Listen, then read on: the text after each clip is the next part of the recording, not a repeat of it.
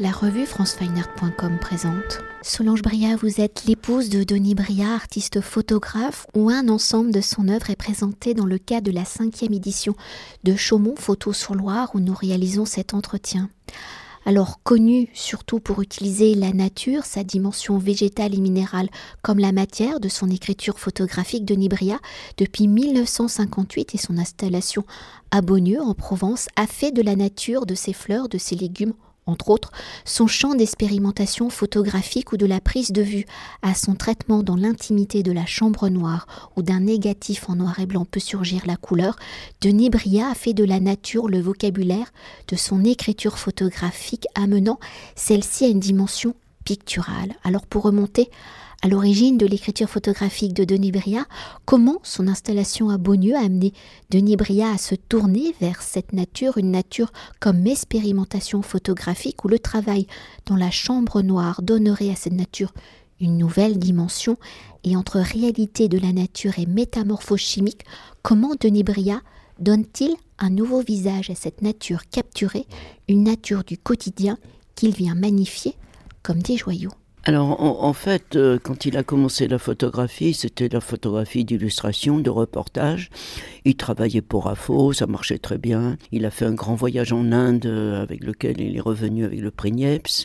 Mais il avait rencontré l'œuvre d'Edward Weston qu'il avait énormément marqué et il rêvait de faire euh, cela. Et finalement, il était à Paris, ça marchait bien en 58, c'était terrible, mais il pensait, bon, et il avait faisant de l'illustration, il avait euh, connu le village de Beaunieu.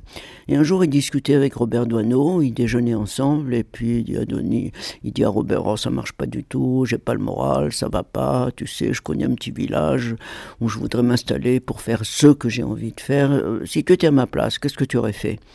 Et Robert lui répondit, moi j'y serais déjà.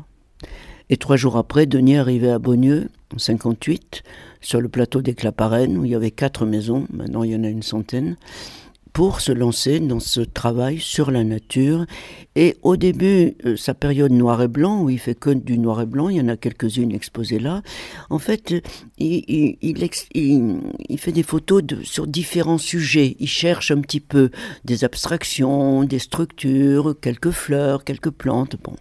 Et puis après, en 67-68, il s'installe dans une plus grande maison, on s'était rencontrés, et là, il commence à travailler sur la nature. Et c'est là où il a vraiment commencé à approfondir euh, ces sujets.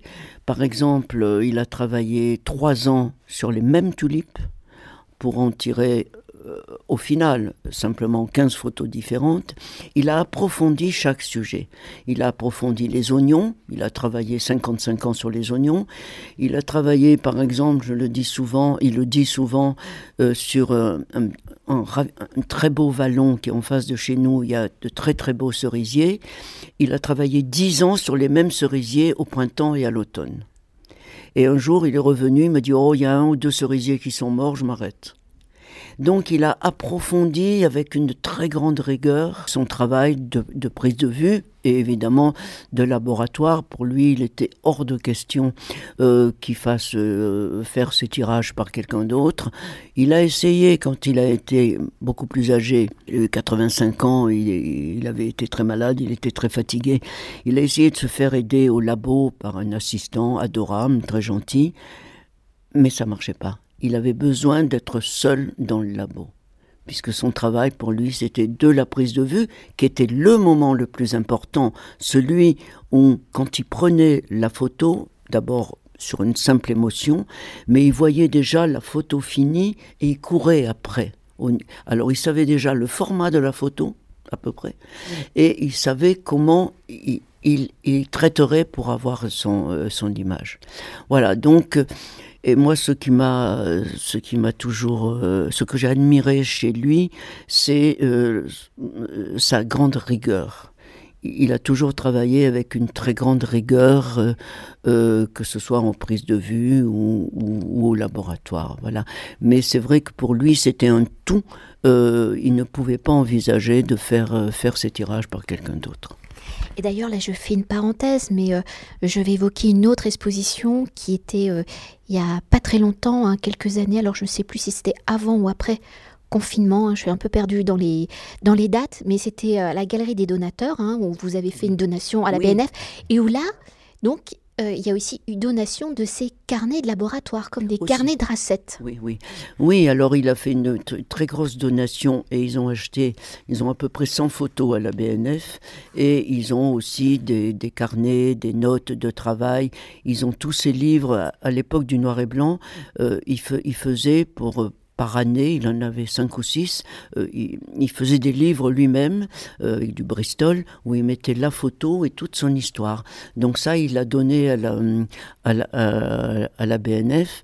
Et d'ailleurs, cette exposition à la galerie des donateurs, Héloïse est une fille euh, très très gentille et formidable, la présentation justement dans les vitrines était parfaite, les textes d'Héloïse étaient parfaits, mais comme la galerie est pas terrible et pas très grande, ils avaient, elle avait été obligée pour mettre 40 photos, 45 photos, de mettre des passe-partout plus petits et c'était un peu serré, un peu, un peu étriqué. Alors euh, il lui a dit gentiment, mais autrement, euh, voilà.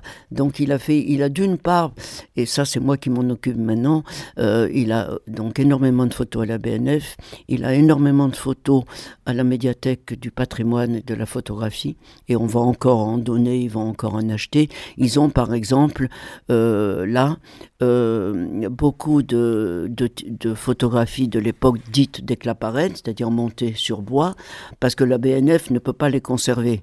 D'accord? Voilà. Alors eux, ils en ont beaucoup. Le musée de l'Élysée à Lausanne aussi en a beaucoup. Mais donc on va encore leur faire une, grosse donation de ce qui reste de, de ces photographies, ce qu'il en reste quelques-unes. Voilà. Mais là, il ne travaille plus depuis qu'il a 85 ans, c'est-à-dire depuis 10 ans. Il a travaillé jusqu'à 85 ans. c'est pas mal. C'est déjà une très très belle carrière, mais peut-être pour euh, revenir euh, euh, peut-être à, des personnes qui nous écoutent et qui ne connaissent pas son travail, hein, c'est de cette dimension. On fait une photographie en noir et blanc avec un négatif en noir et blanc, et ça l'exposition le présente hein, avec les kiwis. C'est comment d'une matrice en noir et blanc, justement par cette alchimie, ce travail euh, de cuisinier au laboratoire, hein, dans la chambre noire, et eh ben, le kiwi devient vert. C'est-à-dire qu'il euh, bon, il, il connaissait la, couleur, le kodachrome, l'ectachrome, il avait fait ça, il connaissait, mais euh, quand il a voulu aborder la couleur, il, il, dit c'est pas possible que, que j'utilise ce, cette, cette gamme fixée par un, par un par une grande marque. Et Jean-Pierre Sudre, qui était un ami euh, très intime, le dit, tu devrais te plonger dans les, dans les virages euh, métalliques, les trucs comme ça. Alors pendant un an, il a fait des essais, pendant un an, il a fait des essais sur tous ces virages, sur la gravure photographique, que Jean-Pierre appelait mordansage, mais c'est un terme qui n'est pas bon, le mordansage est, l'opposé. Et donc, euh, au bout d'un an, bon, il, il avait, il s'est fait une gamme de couleurs qu'il dit, dit lui-même, c'est un peu limité, mais moi, ça me suffisait. Voilà. Et donc, euh, quand il faisait, à partir de ce moment-là, quand il a maîtrisé toutes ces techniques, quand il prenait une photo, il, il savait là où il voulait en venir. Il la prenait en noir et blanc, bien, sûr, puisqu'il a travaillé en noir et blanc, mais il savait euh, la photo qu'il voulait obtenir, c'est-à-dire le virage ou la gravure, et le format donc il, connaît tellement bien son métier, si vous voulez, que la, technique, on l'oublie à la fin. Car le, principal, c'est quand même l'émotion, et il le dit souvent, que quelqu'un a devant une œuvre. C'est ça le plus important. Donc il, n'a jamais fait de la technique pour le plaisir de faire de la technique. Il utilisait son métier, c'est tout. Et c'est peut-être en ça aussi qu'on peut dire qu'il est un précurseur pour toute cette génération de photographes dits plasticiens oui, il est, une, il, est, il est un précurseur en ce sens où, dès les années 58-60, euh, il a pensé, lui, que la photographie, ça pouvait également aller sur un mur et non pas être simplement un 18-24 qu'on utilise pour la presse, pour l'illustration, pour un livre, et qu'ensuite il va à la poubelle. Dès ces années-là, il s'est dit, mais au fond, pourquoi pas mettre la photo? C'était le seul à l'époque. hein. Pourquoi pas mettre la photo sur un mur au même titre? Alors, c'est de l'art ou c'est pas de l'art, ça, c'est pas mon problème. Moi, je suis pas un artiste. Je suis un artisan, je fais mon métier. Pour, là, en cela, il, est précurseur. Alors après, bon, je sais pas si, si il a été un précurseur, mais il a été un précurseur en ce sens qu'il a, il a pensé que la photographie pouvait aller sur un mur. Et à l'époque, euh, beaucoup de ses confrères le prenaient pour un prétentieux. Oui, parce que je soulignerai, et là c'est comme ça que nous allons conclure, c'est que à l'époque, euh, la photographie en tant qu'œuvre d'art n'est pas vraiment reconnue dans les musées. Ça va arriver seulement à la fin des années 70, tout début 80, Absolument. où les départements vont se constituer. La première galerie photo, c'est Agathe Gaillard, c'est 1976. Lui, il a fait la deuxième exposition chez Agathe, la deuxième ou la troisième, c'est la première, c'est la première galerie. Donc euh, à ce moment-là, alors les Américains étaient un peu, étaient un peu, un peu avant nous. Euh, Est-ce que Denis a eu une expo au MoMA un, un peu avant avec euh, Jean-Pierre, je crois, et, et Pierre Cordier. Mais en France, euh, oui, on a, on a un petit peu tardé. Hein. On a un petit peu tardé. D'ailleurs, dans son introduction pour présenter cette cinquième édition de Chaumont Photo sur Loire, Chantal Collot-Dumont disait que euh, il y a plus de 30 ans, elle avait déjà exposé. euh, Mais je me demande, je ne sais plus où elle l'avait exposé. Mais donc, elle était aussi euh, précurseur parce qu'au final, la photographie au domaine de Chaumont-sur-Loire Ah oui. n'a jamais Mais c'était pas ici qu'elle avait exposé. Ouais, non. Non, non, c'était pas ici qu'elle avait exposé. Mais bon, moi, moi, je vous dis, ce que j'ai vraiment admiré, c'est cette passion. Ce- ce- ce- la photo, c'était sa passion, euh, voilà, et sa rigueur, et sa grande rigueur. Parce que je le disais tout à l'heure euh, quand j'ai dit quelques mots, quand il disait je tire à 10, puisque lui, il limitait 10, 6 ou 3, les 10 étaient faits. Ce qui était d'une logique absolue. Parce qu'au niveau du prix aussi, c'est très important. Hein, Parce qu'il y, en a- y en a qui vous disent je, tire à 30, puisque jusqu'à 30 c'est œuvre d'art, entre guillemets, mais ils en tirent une, ou deux, et puis après, s'ils ne vendent pas, euh, ben, il n'y en a plus de tirés.